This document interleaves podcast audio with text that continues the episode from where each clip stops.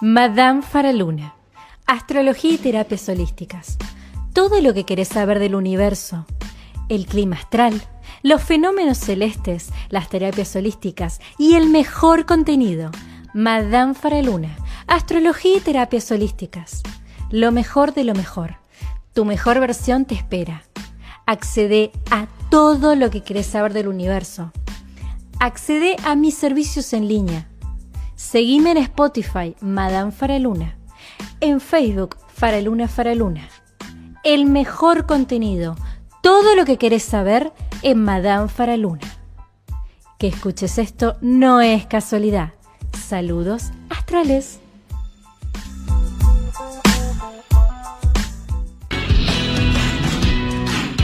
Buenas, buenas, seres astrales.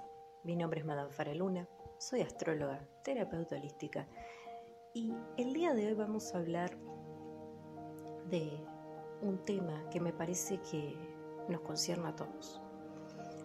Vamos a hablar de los hijos, vamos a hablar de quiénes realmente somos los padres, si ser padres de los de niños y estar a cargo de su infancia tiene que ver realmente con el simple hecho de haberlos concebido o es mucho más que eso activamente cuál es el rol que tenemos los padres con los hijos durante los primeros años de vida, qué responsabilidades tenemos psicológicamente hablando. Vamos a hablar de los niños y niñas adoptadas y vamos a hablar también de las crianzas respetuosas. ¿Qué es la crianza respetuosa? ¿De qué se trata? ¿Qué es todo este tema nuevo? Parecería ser nuevo. ¿A qué se refiere realmente con crianza respetuosa?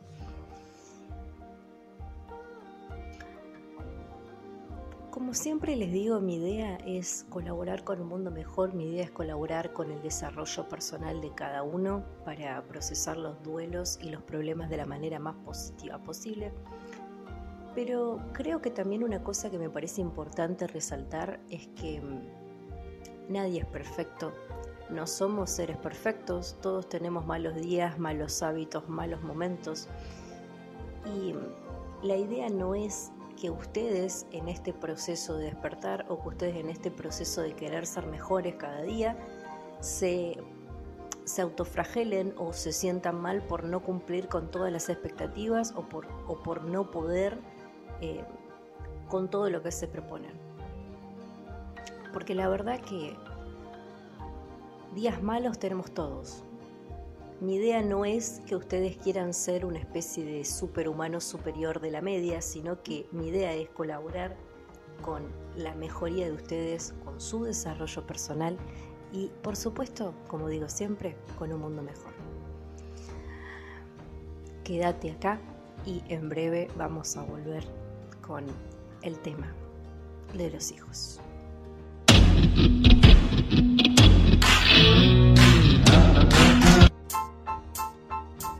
Madame Faraluna. Astrología y terapias holísticas. Todo lo que querés saber del universo.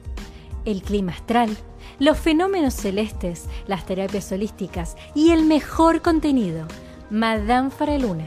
Astrología y terapias holísticas. Lo mejor de lo mejor. Tu mejor versión te espera. Accede a todo lo que querés saber del universo. Accede a mis servicios en línea Seguime en Spotify, Madame Faraluna. En Facebook, Faraluna Faraluna. El mejor contenido, todo lo que querés saber en Madame Faraluna. Que escuches esto no es casualidad. Saludos astrales.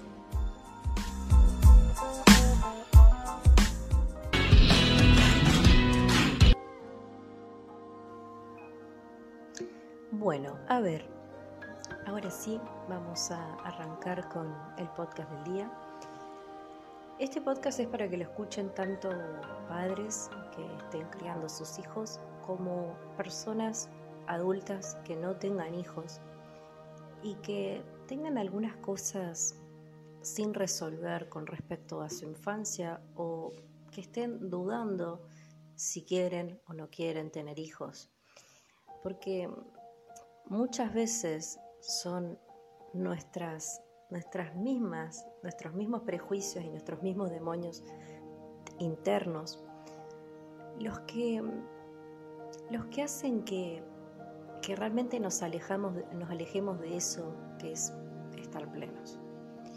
Bueno, a ver, vamos a empezar con los hijos. ¿Qué son los hijos?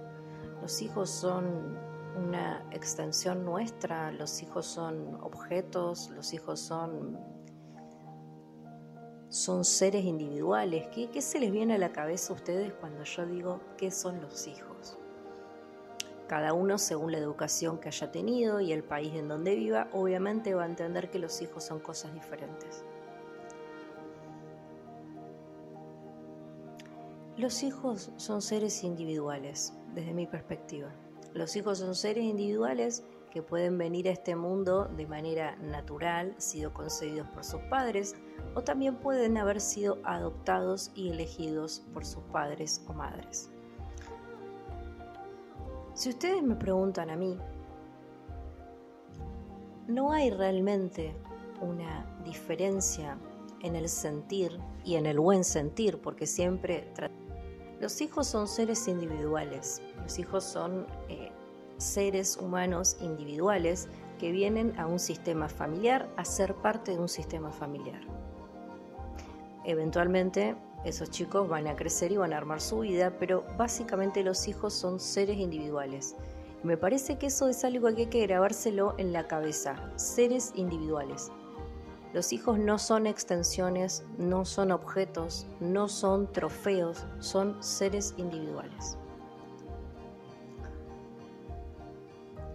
Los hijos vienen a aprender, vienen a tomar del árbol, vienen a ser aprendidos por el sistema para terminar de entender qué es la vida. Y esto me parece que es muy interesante porque justo estaba, leyendo algunas críticas que hay justamente ahora eh, con todo el tema de la crianza respetuosa. ¿Cómo van a preguntarle a un chico lo que quiere hacer? ¿Cómo no van a cómo no van a atenderlo enseguida? Los chicos van a ser malcriados. ¿Cómo van a son blanditos?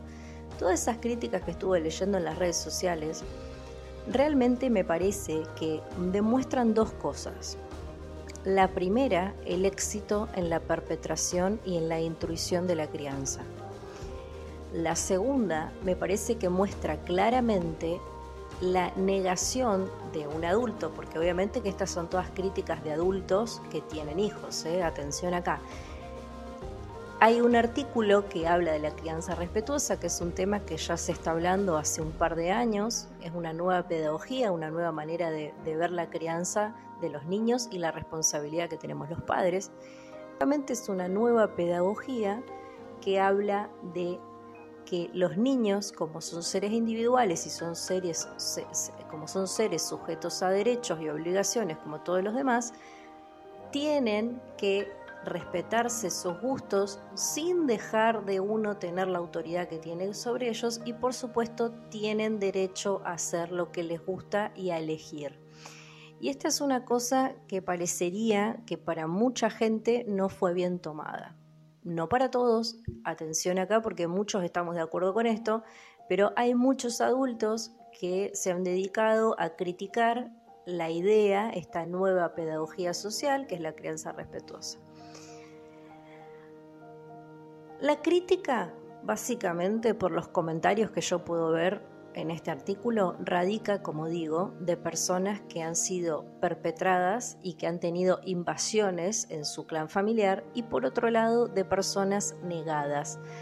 ¿Quiénes son las personas negadas? Las personas negadas son las personas que no pueden aceptar que quizás hicieron algo mal y antes de aceptar que hicieron algo mal, prefieren cuestionar y o agredir a la persona que está haciendo las cosas bien o diferente.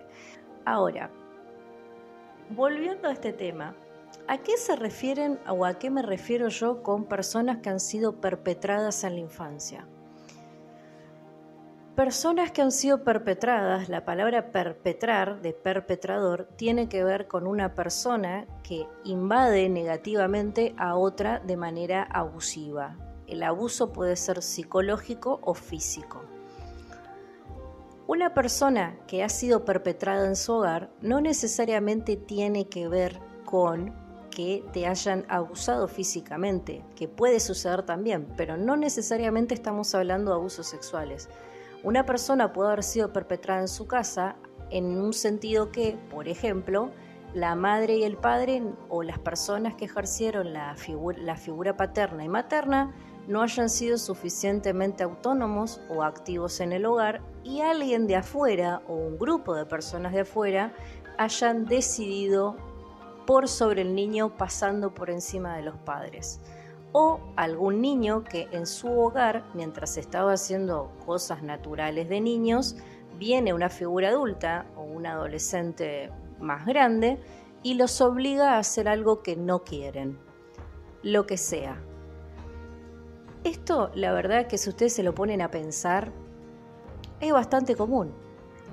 Es bastante común, por no decir normal, que gente por fuera de las figuras de las figuras de los padres, de los niños, de las niñas, del niño, de la niña, quieran imponer sus reglas o pasar por encima de los padres. Muchas veces los padres lo permiten por cuestiones sociales, por cuestiones normativas, que es lo que estábamos diciendo recién, el tema de normalizar las malas actitudes. Muchas veces los padres lo permiten por miedo, porque, a ver, en todas las familias, no todas las familias son perfectas y yo creo que esto ya lo debemos saber de ley, pero es muy normal meter el dedo en plato ajeno. Y esto es una cosa que, si bien es normal, no está bien. No está bien por muchas razones. Pero los niños que han tenido, en este sentido, para no irme yo y que no se vayan ustedes, los niños que han crecido en casas donde su voz no importa, su opinión no importa y siempre los obligan a hacer lo que los mayores quieren y no lo que ellos quieren, son niños perpetrados. ¿Cómo se ve esta perpetración? Son niños que después crecen con muchas inseguridades, son niños que crecen con el autoestima muy baja, son niños que son candidatos para trastornos mentales. Y esto no lo digo yo, lo dice la Organización de Salud Mental Internacional. Se hizo un estudio con todos los menores de edad que hoy tienen 20 y 30 años, con todos los menores criados en los 80 y en los 90 se hizo un estudio psicológico para ver cómo podían mejorar el aumento en adultos jóvenes y adolescentes que consumían farmacología por ansiedad y depresión. El aumento de suicidios, ni hablar. Se hizo una estadística, Salud Mental hizo una estadística, empezó a investigar en el masivo aumento de jóvenes que toman farmacología porque no pueden lidiar con el mundo y se llegó a la conclusión y esto es una estadística, que tenía que ver con esta, esta cosa que dijo Freud hace muchísimos años y que por alguna razón la gente decidió no escuchar, que es que todo empieza en la casa y que los padres y, los y las madres, la responsabilidad más grande que tienen es con sus hijos todo lo que vos le digas a tu hijo mientras sea un menor y todo lo que vos hagas o permitas que hagan con tu hijo le va a condicionar la salud mental. Y esto es algo que parecería como, no, yo no tengo nada que ver, me a lavar las manos. No, la verdad es que el 80% de la salud mental futura de tu hijo es tu responsabilidad. La Organización Internacional de la Salud Mental, después de hacer estadísticas y números, llegó a la conclusión de que había que buscar la manera de cambiar la crianza de los niños. Criar un niño como si fuera un adulto, en el sentido de exigirle a un niño lo mismo que le exigimos a un adulto, no respetar sus tiempos, ponerle los prejuicios de los adultos, obligarlo a tener los horarios de los adultos, no tener en cuenta su, su mundo emocional, porque esta es una cosa muy importante los niños son muy emocionales y necesitan que les enseñen a gestionar sus emociones. Un niño que no aprende a gestionar sus emociones es un adulto que no está bien de la cabeza. Todo empieza por la casa. La crianza respetuosa lo que plantea no es que los padres sean amigos de sus hijos. Eh, atención, acá no se pretende que los padres dejen de ser padres Esta crianza lo que pretende, o esta nueva pedagogía familiar, lo que pretende es cambiar algunas maneras de comunicarse con los niños para tener resultados positivos a corto y largo plazo. Por ejemplo, si uno de sus hijos está, por darles un ejemplo cotidiano, tocando algo que no tiene que tocar, lo común o lo normal, y en especial las personas que nos criamos en los 90 o que o se criaron en los 80 y ni hablar más lejos, lo común es que tu figura materno-paterna te diga, no, Juanito, eso no se toca. O no, Juanito, salí de ahí porque si seguís así te voy a pegar. O no, Juanito, salí de ahí primero bien y después, no, Juanito, con un poco más de, con un poco más de grito que no sé, por alguna razón, es como que tenemos todos un chip incorporado que gritar es, equivalente a autoridad o que tiene algún efecto positivo que realmente nunca tiene.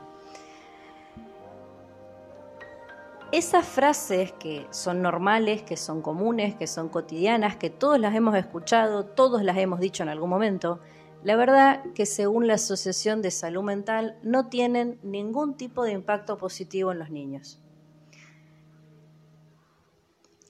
La manera que propone la crianza respetuosa de comunicarse con los niños es a través de los límites y las explicaciones. Por ejemplo, Juanito, en lugar de jugar con la silla que te podés caer, explicarle que hay consecuencias, que te podés caer o que te podés lastimar, ¿por qué no jugás con ese tupper? Por darles un ejemplo. Para empezar, decirle a un niño que no, y volvemos a lo mismo, si no me quieren creer a mí, pueden ver, me pueden pedir los links, hay un montón de artículos de psicología moderna y psiquiatría que hablan del impacto negativo en decirle que no a un niño. ¿Sí? Por eso digo, no estoy diciendo que dejen hacer lo que quiera el pibe, sino que hay maneras de decir lo mismo positivamente. El impacto negativo en el no del cerebro del chico que aparte todavía no entiende la diferencia entre el sí y el no, y esto es importantísimo, los chicos antes de los tres años no entienden la diferencia del sí y el no. Lo único que entienden los niños es mi mamá y mi papá están felices con lo que me están diciendo o están enojados, pero no entienden el sí y el no. Y eso tiene que ver con una parte del desarrollo dentro de las amígdalas y dentro de las partes prefrontales del cerebro que todavía no están desarrolladas no están desarrolladas correctamente. Cuando a un niño le decimos que no, y en especial si se lo decimos con una energía bastante negativa, tipo un no con bastante autoridad, el niño no solo no termina de entender lo que le estás diciendo, sino que entiende que lo que él desea y quiere está mal, y eso lo lleva a la vida adulta. Imagínense un adulto común y corriente que en toda su vida personal y social parece que no sabe establecer límites, parece o que no puede tomar su vida. Una persona que no sabe decidir qué carrera quiere hacer, qué trabajo quiere, qué relación quiere tener, con quién. Todo eso empieza con no respetar a los niños. Si vos a tu hijo de chiquito no le dejas elegir, no respetás sus emociones, no respetás sus necesidades y no respetás sus deseos, de adulto tampoco lo va a poder hacer. La diferencia es que cuando vos sos un niño todavía tenés a tu madre, a tu padre y a los que ejerzan la paternidad con vos que se ocupan de vos. Cuando vos sos un adulto, socialmente hablando, a menos de que tengas alguna dificultad compleja, nadie se va a ocupar de vos. Es muy importante que se les enseñe a los niños a explotar sus capacidades, es muy importante que se les enseñe a gestionar sus emociones y es muy importante que se les enseñe a poder ser autónomos. Si vos un niño no le estás dejando elegir en lo que le gusta, no estás respetando su mundo emocional, estás constantemente perpetrándolo, no vas a tener efectos positivos. Volviendo a lo que dijo la Asociación Internacional de la Salud Mental con respecto a la crianza de los niños,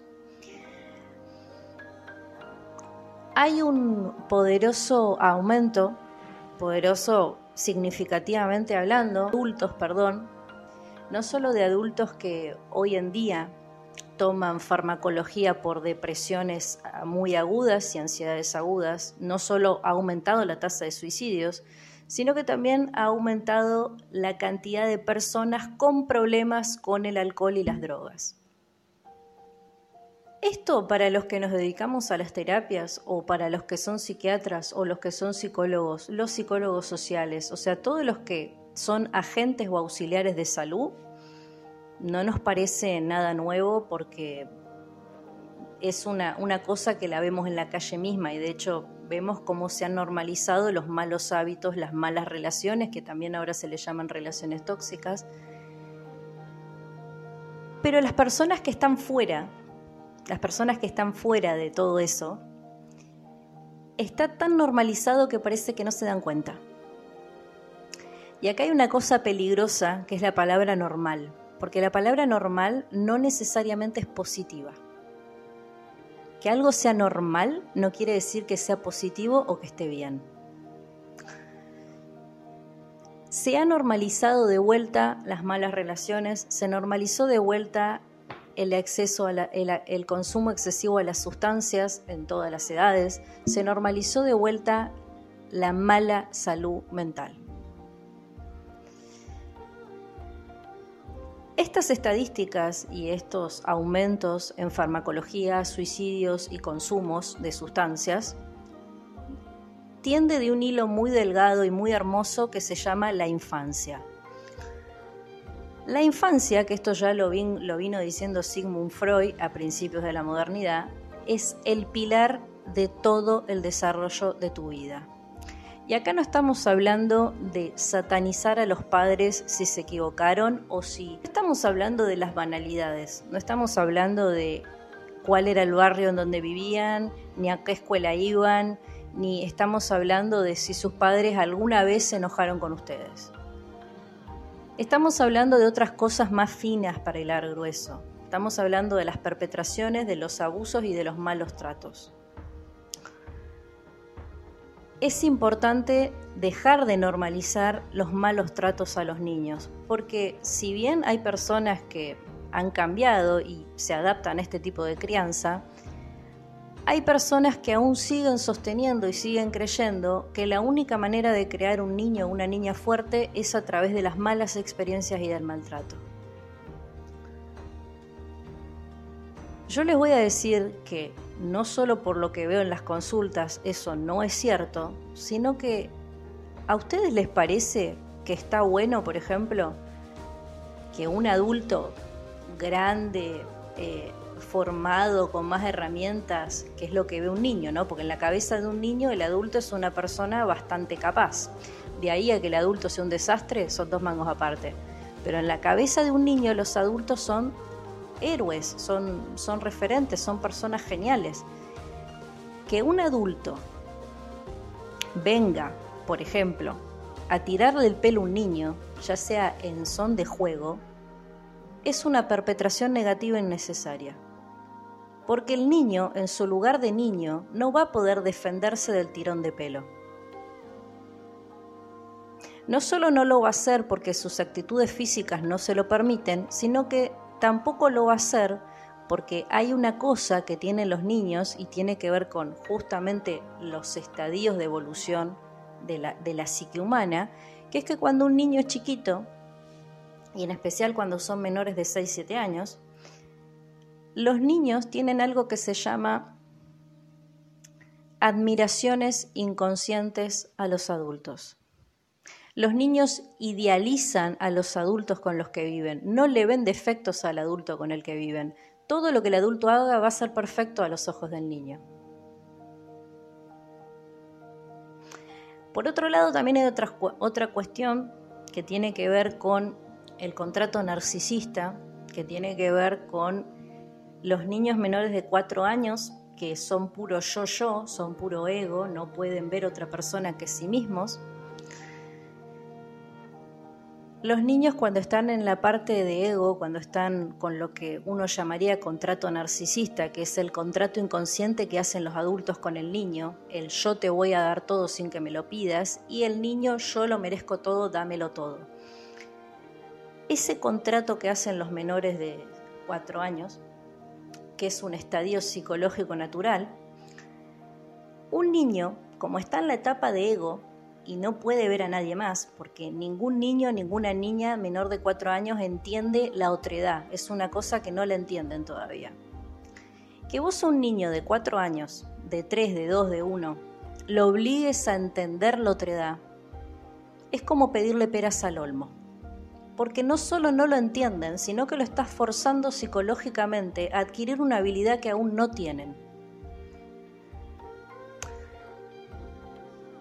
La crianza respetuosa no está diciendo que ustedes dejen de ser padres, ni está diciendo que a partir de ahora hay que satanizar y tratar mal a todas las personas que no hacen lo mismo que ustedes.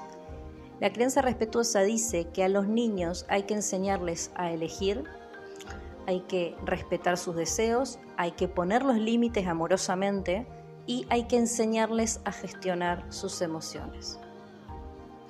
El problema que estamos teniendo de aumento de consumos de alcohol y de drogas tiene que ver arraigadamente a personas que no saben gestionar sus emociones.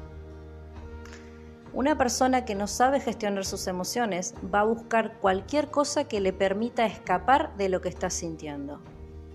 Si esa cosa encima es el alcohol o el tabaco que está totalmente normalizado y bien aceptado, a la persona no la sacas más de ahí. Lo que tiene que ver respecto a la infancia con, los trastornos en la adultez y la salud mental tiene que ver no solo con la mala gestión emocional, sino con los abusos en la crianza. Y acá volvemos a lo mismo, no estoy hablando de que su madre o su padre les hayan hecho alguna cosa extrema como son los niños que son abusados sexualmente. Estamos hablando de los pequeños abusos.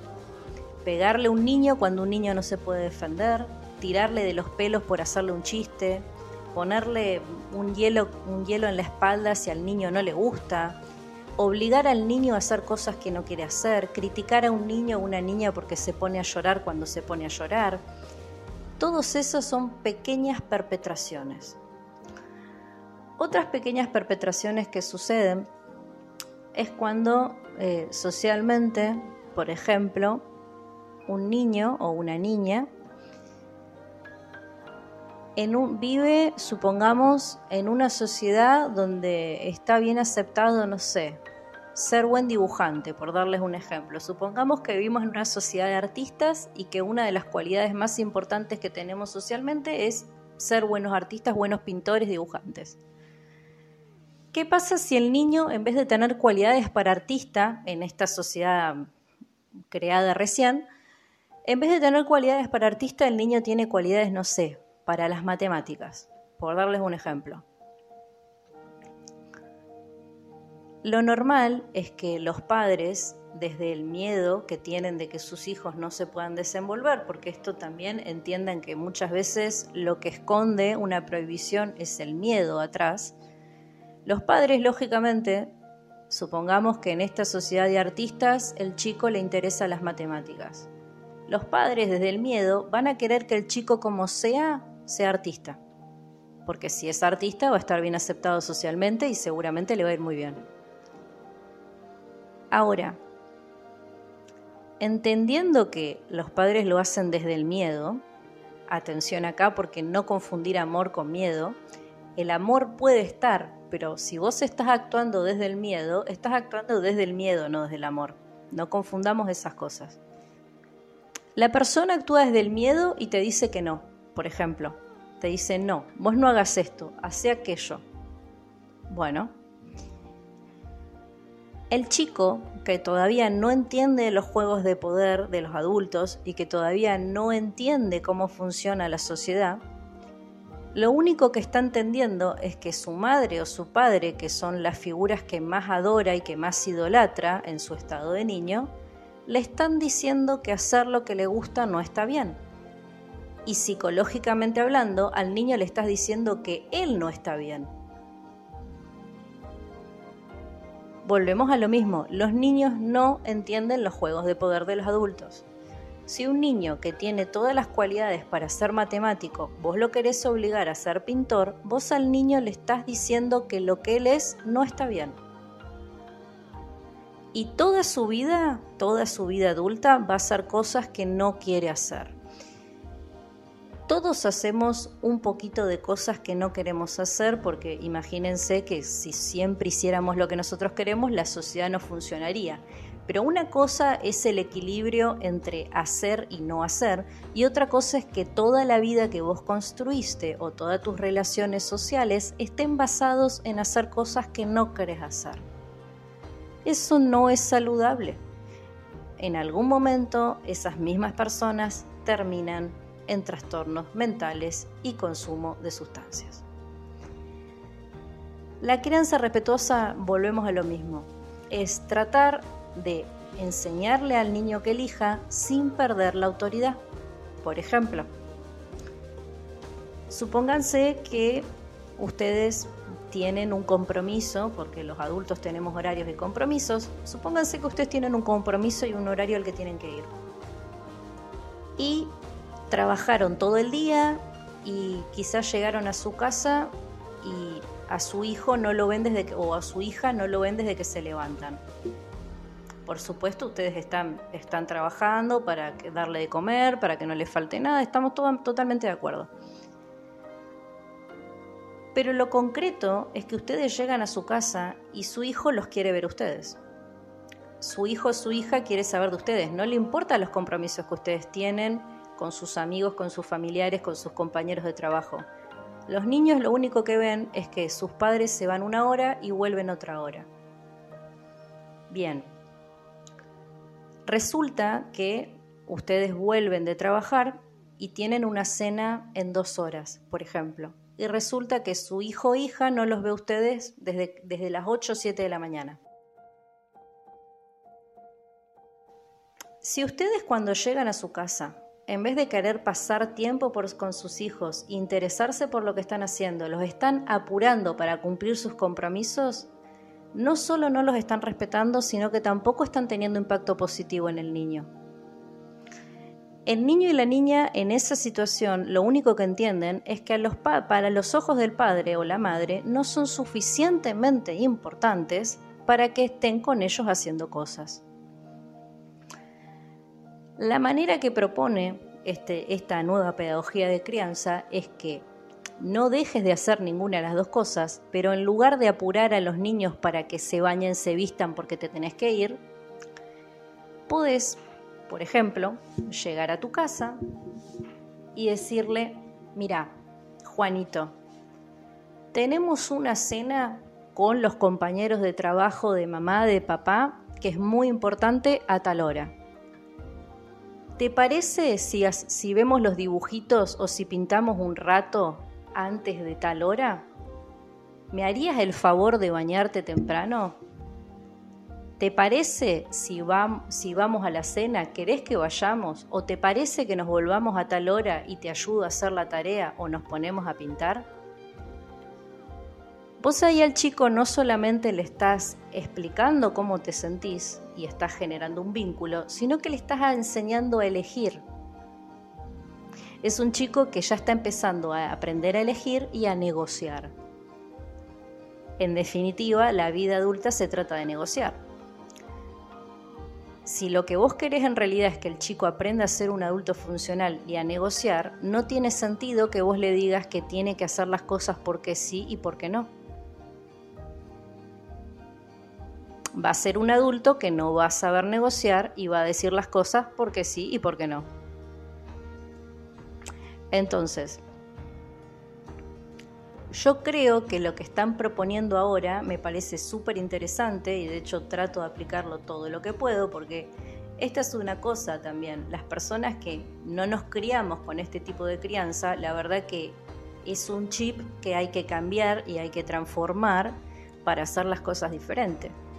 A mí también a veces me pasa, yo a veces en piloto automático digo que no, después lo pienso y lo expreso de otra manera. Pero ese es el punto. El punto no es que sea todo exactamente hermoso y bien. El punto es que se propongan salir del piloto automático. El punto es de que traten de estar involucrados y presentes en lo que están haciendo. El punto no es odiar a los padres y decir, porque la verdad es que cada uno hace lo que puede desde su momento histórico. Y esto es importante. No confundamos falta de información con maltrato. No es lo mismo que los padres de ustedes no hayan tenido la, información al alcance y que se hayan equivocado al maltrato. Son dos cosas diferentes. Acá se está tratando de cambiar positivamente algunas cosas, por eso les digo que los invito a que lean la cantidad de información que hay de este tipo de crianza, porque la verdad que está muy buena y es realmente muy positivo para el desarrollo de los niños y para ustedes también. Ustedes se van a sentir muy diferentes. Ahora vamos con lo que tiene que ver con las idealizaciones sociales de los hijos y de las familias otro tópico interesante. Volviendo a la cantidad de problemas de salud y la cantidad de trastornos que hay hoy en día, volviendo a ese, a ese tema que me parece bastante interesante, vamos a hablar de desnormalizar que las madres y los padres son solamente de aquellos niños biológicos y que las madres y los padres aman incondicionalmente a sus hijos. Eso es un chip que hay que cambiar. No todas las madres y no todos los padres aman incondicionalmente a sus hijos. Los padres no siempre saben mejor que los hijos. Y no hay diferencia a los oídos, a los ojos de un padre de una madre entre un niño que es biológico y adoptado. Los hijos son hijos y punto. Y esto es una cosa que me molesta bastante porque muchas veces por ahí estás tomando un café y ves que nunca faltan las dos viejas, que, o digo dos viejas porque es lo que más suelo ver, nunca faltan las dos viejas que se sientan a sacar el cuero de las personas que conocen o hablar de las personas que conocen. Y cuando se habla puntualmente de los chicos adoptados o de las chicas adoptadas, siempre hay un prejuicio que tiene que ver con, ay, pobre, es adoptado. ¿Viste el hijo adoptado de tal? No, no, gente, el hijo, es el hijo y punto. Es el hijo de esa persona y punto. Ya lo haya tenido biológicamente o lo haya adoptado, es su hijo y punto. No es necesario que pongan el rótulo la aclaración el hijo adoptado de. El tema con los hijos adoptivos socialmente es muy penado y es muy fuerte, en el sentido de que, a ver, desde mi óptica, hijos son hijos y punto. ¿Bien? A los ojos de los padres, los hijos son hijos. Pero socialmente está como mal visto que las personas tengan hijos adoptados. Está como visto como última medida cuando las personas no pueden engendrar hijos, que tampoco me parece mal, ¿eh? Tampoco me parece mal que si alguien no puede tener hijos biológicamente decida adoptarlos. Pero la verdad es que hay mucha gente que ni siquiera tiene ganas de tener hijos biológicos y genuinamente tiene ese llamado o tiene ganas de adoptar niños o niñas. La verdad es que, como todo en esta vida, la connotación negativa que tienen los hijos adoptados la tienen por la misma ignorancia y la misma bajeza humana. Yo siempre digo que antes de opinar sobre los demás o de sentarse a tomar un café como fue este, este momento que estaba caminando y justo escuché eh, a dos señoras mayores eh, opinando de la vida de los demás. Yo digo, en vez de sentarnos a hablar de si Juanita, Rosita, Antonietita, Josecito, Pepito adoptaron a un niño, eh, o si se compraron una casa, o si se compraron un auto, o si cambiaron de trabajo, se sientan a hablar de la vida de ustedes. Porque uno realmente nunca sabe a quién tiene sentado adelante, a quién tiene sentado atrás, quién lo va a escuchar y a quién pueden afectar. Y la verdad que el tema de los niños adoptados es un tema muy sensible socialmente. Los chicos que han sido adoptados no solo muchas veces tienen todo el peso de su historia personal, porque esta es otra cosa que me parece interesante mencionarla. Los sistemas de adopción no son rápidos y no solo no son rápidos, sino que rara vez las personas adoptan un bebé. Muchas veces la gente adopta a los niños ya crecidos o adolescentes y tienen toda una historia en el sistema, tienen toda una historia de sus experiencias vividas, tienen toda la historia armada y todas las cosas buenas y malas. Bastante complicado es para los chicos ingresar a un hogar y conocer a las personas que decidieron ocuparse de ellos y que le van a dar amor y que se van a dar amor mutuamente, como para encima estar caminando o hacer media cuadra o estar en un lugar social y sentirse mal porque son adoptados. Yo creo que la, sociedad debería empezar a hacerse el hábito de no opinar sobre la vida de los demás, primero, y segundo, a no hablar de cosas que no saben o no entienden, y tercero, pensar antes de hablar. Lo que yo tengo para decir, ¿impacta positivamente al otro o lo impacta negativamente al otro? Lo mismo cuando nos ponemos a opinar si una persona está flaca, gorda, si se bañó, si no se bañó, si le queda bien o le queda mal un corte de pelo. dejemos de estar de acuerdo con cosas establecidas que no están buenas. Habría que, así como naturalizamos ahora fumar marihuana, viste que ahora somos una sociedad muy progre y naturalizamos el consumo de marihuana. Yo sigo pensando que eso no está bien. Pero, así como naturalizamos cosas que no tienen impacto positivo ni en la persona ni en la sociedad, podríamos empezar por naturalizar ser amables, hablarle bien a la persona, ser empáticos y por supuesto no hablar de la vida de los demás. Eso me parece que es como súper importante. Em, me gustaría mandarle un abrazo especial y fuerte a todas las personas que han adoptado chicos, porque realmente también los juzgan mucho socialmente y no los acompañan. De esto también hay muchos artículos familiares que se llaman las familias invisibles normalmente. No se acompaña de la misma manera a las madres que acaban de adoptar a sus hijos que a las madres que acaban de tener a sus hijos en un parto, por ejemplo.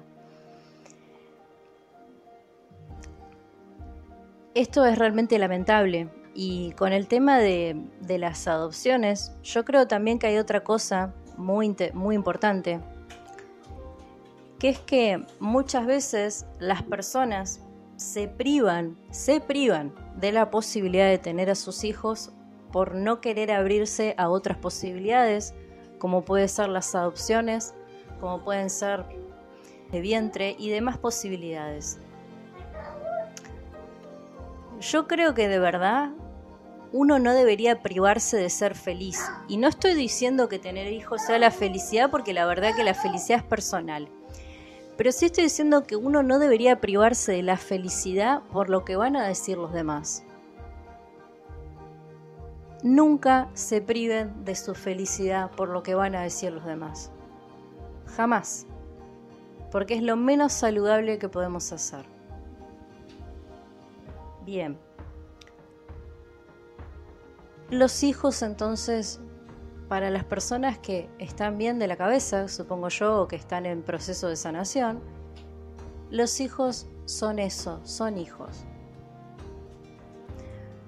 No son ni objetos, no son extensiones, no son bienes materiales, son hijos.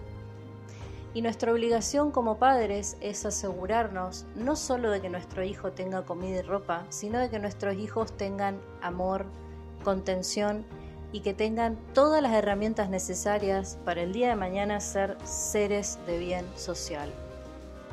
Y las herramientas, gente, no solo son la educación, la educación es importante, pero las herramientas no son solo la educación, las herramientas son psicológicas, son emocionales. Un chico que tiene una, tiene una buena educación, pero no tiene herramientas psicológicas, es un chico que no está preparado para la vida. El aumento masivo que hay de consumo de farmacología y de abuso de sustancias y de suicidios, volvemos al tema principal del podcast, está íntimamente relacionado con la falta de gestión emocional en la infancia. Pónganse media pila.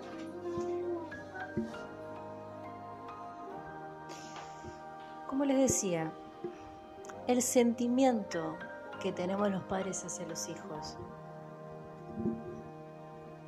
es un sentimiento intransferible, indescriptible y genuino. Y realmente, y esto lo digo realmente, a los ojos de los padres no hay diferencia si los tuvieron biológicamente o si los adoptaron. Mi pregunta es la siguiente, y es, una pregunta que me hago yo todos los días porque eh, si bien yo trato de colaborar con un, un mundo más despierto, la verdad es que también vivo en sociedad y todos los días me asombro y me afectan muchas veces las boludeces eh, que están normalizadas y que están bien vistas.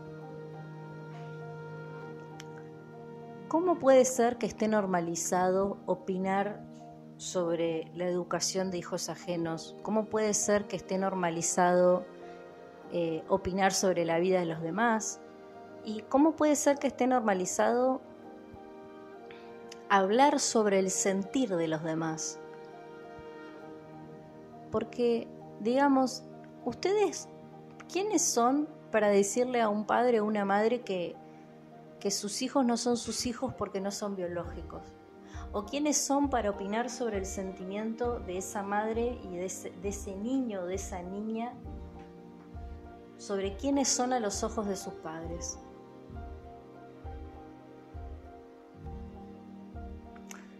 Eso por un lado. Por el otro lado, eh, con lo que tiene que ver con, con, las madres que no, y padres que no aman a sus hijos, que esa es otra, otra parte del podcast, acá no estoy tratando de hacer ningún tipo de contradicción, sino que si bien tiene que quedar claro que las personas que se pueden vincular sanamente y que aman y saben amar, lógicamente van a amar bien a sus hijos. Ahora, también existen personas que fueron perpetradas o personas que no saben amar sanamente y hay personas que yo les juro de verdad que no aman a sus hijos.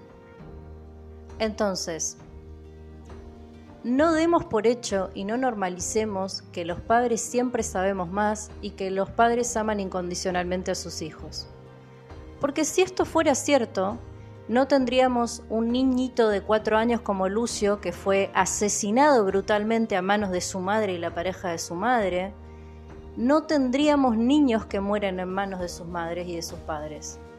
Entonces, saquemos ese chip de que las madres y los padres aman incondicionalmente a sus hijos.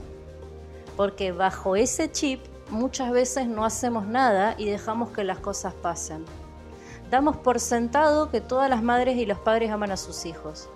Y como lo damos por sentado, cuando nos encontramos con situaciones de violencia familiar o de abusos en la familia, no hacemos nada porque damos por sentado que no debe ser así, que debe haber un error, que no es así hacemos sentir mal a la víctima por lo que le hace el victimario. No está bueno que una persona que ha sido abusada física o psicológicamente escuche que todas las madres aman a sus hijos. Y en especial si esa persona ha sido abusada psicológicamente o físicamente por alguno de sus padres. El problema acá, que creo que hay de base, por un lado es la crianza, que me parece que la crianza es como un pilar muy importante, pero también yo creo que uno de los problemas que tenemos, y este ya es un problema de los adultos, no de los niños, es que muchas veces permitimos que nuestro ego, y repito, permitimos, a todo nos pasa, permitimos que nuestro ego no nos deje ver la imagen completa. En la crianza esto se ve todos los días En las familias ni hablar. Por ejemplo, mi hijo, que es menor de un año, va a todos lados en el auto con su sillita de seguridad. ¿sí? O sea, mi hijo no sale a ningún lado sin la silla en el auto. Yo creo que esa es una medida de seguridad y estoy de acuerdo con eso. Pero también me he topado con personas que no creen que la silla sea una medida de seguridad o que creen que los niños después del año no necesitan usar silla.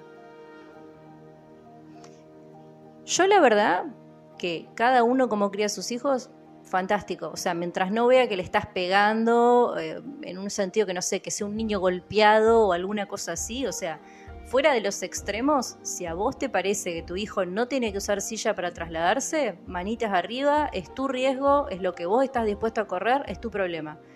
Ahora, lo que a mí no me parece bien, y por eso digo, paremos de hablar de los demás, es que a mí no me parece bien que si una persona elige no mover a su hijo en la silla, le tenga que decir al que mueve a su hijo en la silla que no está bien lo que hace. Eso es ego. Eso es ego. ¿Por qué? ¿Por qué? Porque es más fácil criticar al otro que autocuestionarme que quizás yo no estoy haciendo las cosas bien o peor aún, que quizás mis padres no hicieron las cosas bien es más fácil decirle a la persona que está tratando de hacer las cosas bien que las está haciendo mal que autocuestionarse que quizás uno no hizo las cosas bien. Entonces, la idea central de Madame Faraluna es un mundo mejor espiritualmente, un mundo mejor, más despierto, una sociedad mejor, pero también el desarrollo de la persona de manera integral. Las personas que están trabajando sus situaciones personales, las personas que están haciendo terapia, las personas que están sanando, las personas que se están reconstruyendo, porque es una reconstrucción lo que vos tenés que hacer, o sea, cuando vos recibiste muchos golpes de la vida o tuviste muchas malas experiencias y decidís cambiar, porque decidís cambiar en lugar de hacer la otra posición que es contaminarte, ¿sí? Porque las personas que eligen drogarse o que eligen consumir cosas que les hacen mal, eligen seguir por el mismo camino sin hilar fino en lo que les está pasando. Y está bien, son elecciones, pero digamos, el que elige reconstruirse y el que elige estar bien sin tener ningún vicio y sin hacerse nada malo a él ni a los demás, que está en proceso de reconstrucción, para reconstruirse necesita tener en claro quién es. Una persona no puede reconstruirse si no sabe quién es. Para saber quién sos, primero tenés que saber a dónde estuviste y de dónde venís. Tenés que saber qué sentís, tenés que saber qué te pasa. Yo por eso les digo que es, un impacto negativo opinar sobre la vida de los demás, porque volvemos al tema del café. Estas señoras que se juntaron a hablar del hijo adoptado de la vecina, y de hacer énfasis en que era adoptado y no era natural, porque le faltó decir ese chico, ese chico que le hicieron un favor, porque le faltó decir eso, no sabe realmente quién carajo está sentado adelante o enfrente del café tomando un café con otra persona. ¿Qué sabes vos si la persona de al lado es adoptada, por ejemplo? Si tuvo un mal día, si tuvo una mala semana, el impacto emocional en el otro por supuesto que uno no puede pasar por la vida en el sentido de que vos no podés eh, no tener la libertad de hablar con un amigo o una amiga de lo que realmente pensás. Pero una cosa es que vos hables en tu casa de lo que pensás y otra cosa es que vos vayas a otra casa o vayas a un lugar público abiertamente a hablar de la vida de los demás. El impacto negativo social yo creo que acá lo que no estamos viendo es la imagen, la imagen central de todo esto, y perdón, pero parece que ya me estoy empezando a enojar. Pero, digamos, lo que me parece que no se está viendo acá es que la sociedad... Lo que me parece que no se está viendo acá, me parece a mí, es la sociedad en la que estamos viviendo y las cosas que tenemos normalizadas. Estamos viviendo en una sociedad que normaliza el consumo de drogas en la calle. Estamos viviendo en una sociedad en donde ha habido aumentos en la ingesta del alcohol, desproporcionales. Estamos viviendo en una sociedad donde la gente no sabe si es o no es algo. Estamos viviendo una sociedad donde está naturalizado pelear por el asesinato de menores. Estamos viendo una sociedad en que algunos grupos políticos también quieren normalizar tener pedofilia con menores, porque quieren decir que supuestamente los menores pueden decidir si tienen relaciones o no con gente grande. Estamos viendo en una sociedad donde las personas que están mal de la cabeza están manejando todo y las personas que estamos más o menos bien tenemos que ir a terapia. Mi pregunta es si ustedes realmente tienen ganas de vivir en la sociedad enferma en la que estamos viviendo o si tienen ganas de tener una sociedad mejor y posibilidades mejores. Porque las posibilidades mejores no vienen de un conjunto de personas que están mal, vienen de un conjunto de personas que están bien. Si ustedes socialmente estamos todo el tiempo mirando a países primermundistas que tienen buena educación, que tienen un montón de cosas, primero tenemos que empezar por estar unidos como sociedad y tener en claro cuáles son los valores que queremos tener. Ahora, yo les digo, una persona enferma enferma a la otra. Una persona rota rompe a otra persona. Es una cadena. Por eso les digo que cuando llegan informaciones que son positivas o que pueden cambiar procesos mentales o que pueden cambiar la manera en la que ustedes se relacionan con las personas, en vez de agarrar el ego y decir, ay no, yo jamás me equivoco, entonces voy a seguir haciendo las cosas mal, o a mí me criaron así y yo voy a hacer lo mismo, en vez de agarrarse del ego, inflarse, desinflen ese globito, respiren, consideren que quizás no están equivocados y traten de hacer las cosas diferentes. Es así de simple. Yo no, a ver, la idea de, la crianza respetuosa no es que todos los que nacimos en los 90 y en los 80 vayamos a quemar en la a nuestros padres, no es la idea. La idea es que podamos pensar que quizás, a pesar de que siempre se hace lo mejor que se puede, quizás hay algo que no está bien y que esa cosa que no está bien no hay que repetirla, no hay que copiarla, que podemos cambiar, que podemos mejorar, que podemos hacer las cosas diferentes, que no está mal hacer las cosas diferentes. Y otra cosa que me parece a mí interesante con respecto a, los tipos de perpetraciones, hay otra cosa que me parece a mí con respecto a los hijos que no es positiva y que está muy normalizada, que es lo que les dije al principio del podcast, los, intrusos en la familia. Estos intrusos pueden ser amigos de la familia, pueden ser vecinos de la familia, pueden ser parientes de la familia. Que una persona sea pariente, sea vecina o sea amiga no le suma ni le quita autoridad. ¿A qué me refiero? Ustedes están con su hijo o con su hija, no sé, pintando un mandala, por darles un ejemplo.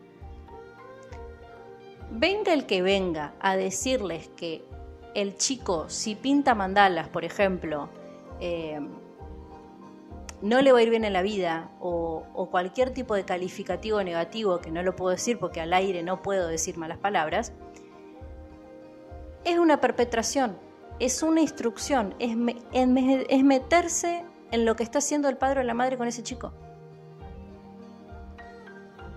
Aparte que es una intrusión, le está generando una especie de conflicto emocional complejo al niño o a la niña. ¿Por qué?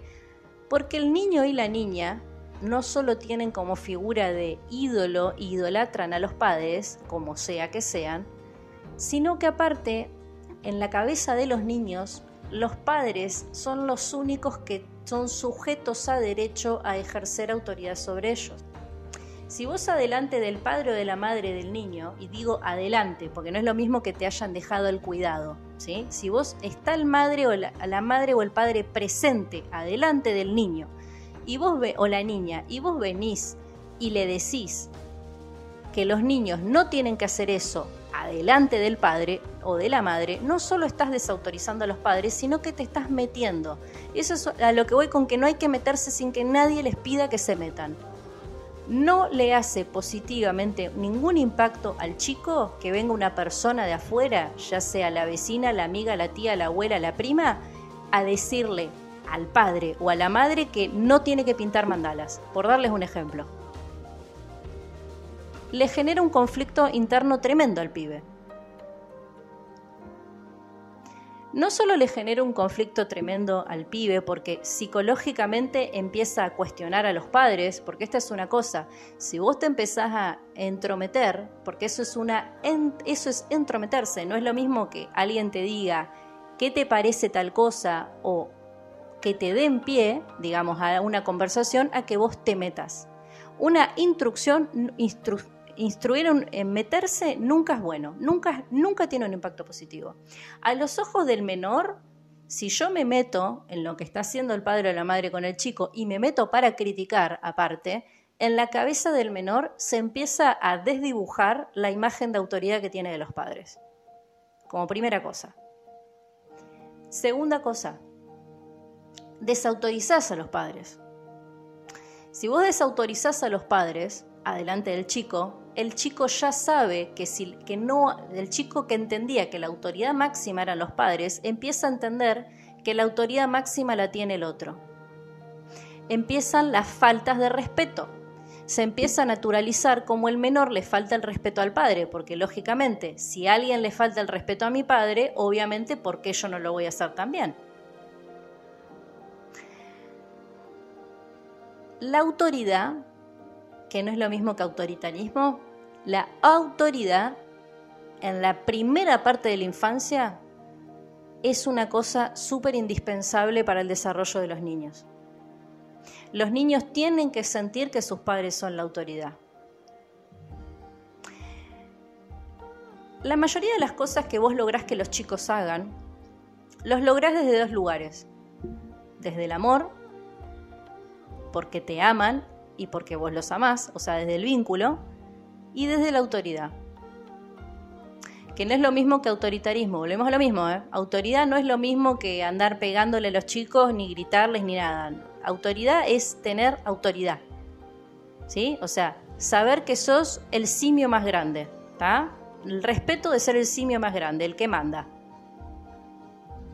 Las cosas que vos lográs con tus hijos tienden del hilo del amor y la autoridad. Si vos vas a una casa a desautorizar a un padre o una madre, le estás enseñando al niño que la autoridad no existe. Y ahí empiezan los problemas de comportamiento. No solo empiezan los problemas de comportamiento, ¿eh? porque, como te digo, vos estás obligando al niño a procesar la información y a hacer conexiones neuronales que aún no tiene. El chico, antes de los seis años, idolatra totalmente a los padres.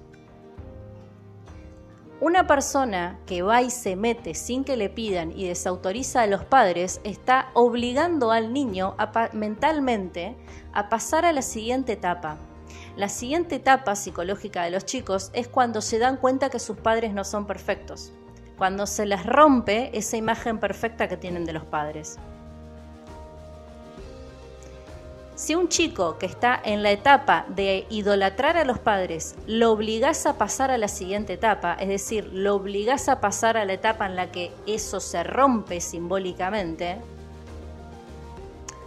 no solo está forzando a un niño a cambiar de un estado psicológico a otro, es decir, de madurar psicológicamente muy rápido, sino que también le está generando un patrón de conducta inconsciente, que es el de saltar etapas, como a mí me obligaron de niño, suponete, a saltar etapas, es un patrón psicológico después. En todo el resto de mi vida y desarrollo de vida, voy a querer pasar las etapas rápido. Voy a querer saltar de un lado a otro. Y es muy probable que tenga problemas con la autoridad también, porque si yo de niño veo que a mi madre o mi padre vienen y lo desvalorizan o lo desautorizan en mi presencia, es muy probable que yo haga lo mismo. Es muy probable que empiece a tratar mal a mis padres, es muy probable que me porte mal en la escuela, es muy probable un montón de cosas. Y ninguna es positiva. Entonces, Con respecto a, las madres y a los padres que no aman a sus hijos, que las hay también, y los hay también, también me parece que es una cosa de la que hay que empezar a entender que existe. Porque las personas que han sido abusadas psicológicamente por padres o madres narcisistas suelen ser adultos con muchos problemas, con muchos trastornos, con muchos problemas de indecisión, con muchas relaciones tóxicas. Yo siempre me pregunto cuando aparece una persona que tiene relaciones violentas, es decir, personas que eligen parejas violentas, siempre me pregunto, ¿cómo habrán sido sus padres? ¿Cómo habrán sido sus padres? O las personas que ejecutaron la función paterna y materna. Las personas durante la infancia aprendemos lo que va a ser más del 60% de nuestros patrones y conductas para el resto de nuestra vida. Por eso es muy importante no solo hacer terapia, sino que también es muy importante que se digan diálogos honestos. Una persona que tiene una madre o un padre narcisista, es decir, personas que tienen una personalidad patológica narcisista y que no pueden ver al otro porque solo se ven a sí mismos, chicos que se crían con padres narcisistas y que no reciben el amor de sus padres, son chicos que luego son adultos totalmente desconectados de sus emociones, por un lado, y por otro lado son adultos que no saben dar amor son adultos que no saben abrirse emocionalmente y son adultos que no saben dar buenos tratos. Hay un proceso psicológico muy interesante que es el de terminar justificando al agresor o la agresora o terminar enamorándose del agresor o la agresora, porque lógicamente el en la cabeza hay un punto en el que quiere dejar de sufrir y se quiere anestesiar como sea. Muchas veces las personas que han tenido padres o madres absorbentes, abusivos, tóxicos y o narcisistas tienden a justificar a los padres para de esa manera no, no querer sentir la realidad, que es que los padres han sido un desastre. El tema de no querer ver las cosas como son o darse cuenta realmente que quizás tu madre o tu padre no te amaba, porque como lo digo, si bien hay madres y padres muy amorosos, también hay padres que no saben amar a sus hijos. Y normalmente son esos padres que toda la vida usan y le manejan la vida a sus hijos. Si una persona durante toda su vida adulta, en lugar de darse cuenta, por ejemplo, que su madre o su padre no saben amar o que no los aman o que son unos narcisistas, en vez de, ponerle esa categoría y saber, ¿sabes qué? Mis padres no saben amar, bueno, pero si la persona decide entender que ese comportamiento tóxico y narcisista de los padres es amor, no solo van a traer unas relaciones realmente horribles a su vida, sino que no van a poder nunca sentirse bien. Porque si vos crees realmente que una persona que no te ama te está amando, no vas a poder entender jamás lo que es un buen vínculo, una buena relación. Y vas a vivir absorbido o absorbida en relaciones realmente horribles, en todos los aspectos de tu vida. No vas a poder avanzar, porque esta es otra cosa que también veo.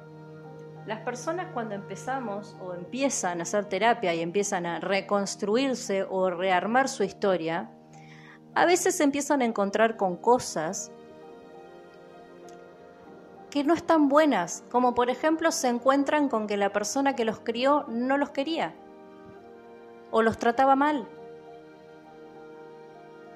No es lo mismo que con mi diálogo interno yo como adulto diga, ¿sabes qué? Me di cuenta de que no me amaban. A que yo diga, sí, me recontraman y como me recontraman me cagaban a palos. No.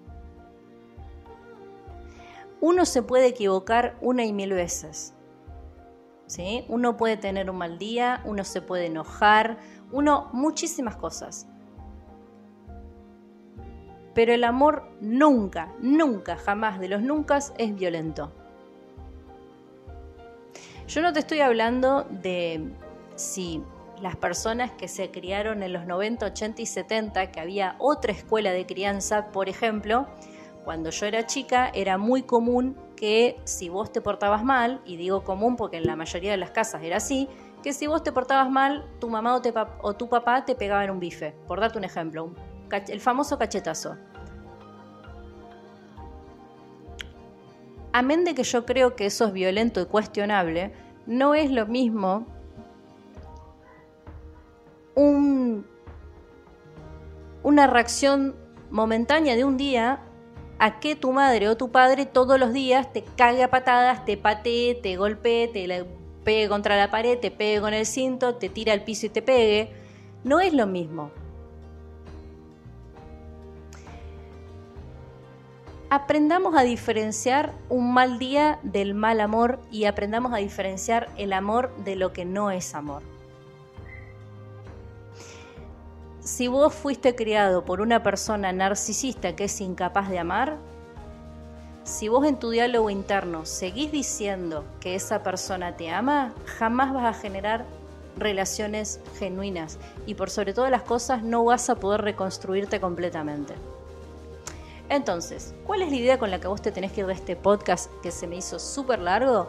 Es que los niños son sujetos individuales, no son objetos, que Existe ahora algo que se llama crianza respetuosa, está lleno de información en Internet, que tiene que ver con enseñarle a elegir al niño y a gestionar sus emociones, que los, hijos a los ojos de los padres, sean biológicos o adoptados, son hijos igual, y por supuesto que aprendas a diferenciar entre el amor y lo que no es amor. Yo diría que para cerrar, y esto tiene que ver ya con lo cansada que estoy de pelear todos los días socialmente con algunas cosas, em, aprendamos a no meternos en la vida de nadie. Porque a veces hay que meterse y a veces no tenemos que meternos. Yo creo que la gente pone mucha energía en opinar sobre cómo hace el otro las cosas y no pone nada de energía cuando realmente pasan cosas complejas. Cuando realmente el vecino o la vecina se cagan a palos todos los días, o cuando realmente un hermano o una hermana tuya sabes que violenta psicológico físicamente a, a tus sobrinos, o cuando trabajas en una escuela y ves que el pibe todos los días viene con el ojo morado. Ah, no, en ese tipo de situaciones yo no veo que se ponga la misma energía para meterse que nos tendríamos que meter todos que meternos cuando una persona decide si a su hijo lo lleva o no lo lleva en la sillita. Para pensar como reflexión social también. El mundo mejor empieza por uno. Si te gustó el contenido, dale like y compartilo y seguime en todas las redes sociales. Que escuches esto no es casualidad. Saludos astrales.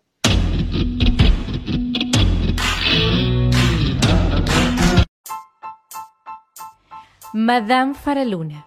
Astrología y terapias holísticas. Todo lo que querés saber del universo. El clima astral, los fenómenos celestes, las terapias holísticas y el mejor contenido. Madame Faraluna. Astrología y terapias holísticas. Lo mejor de lo mejor. Tu mejor versión te espera. Accede a todo lo que querés saber del universo. Accede a mis servicios en línea. Seguime en Spotify, Madame Faraluna. En Facebook, Faraluna Faraluna. El mejor contenido, todo lo que querés saber en Madame Faraluna. Que escuches esto no es casualidad. Saludos astrales.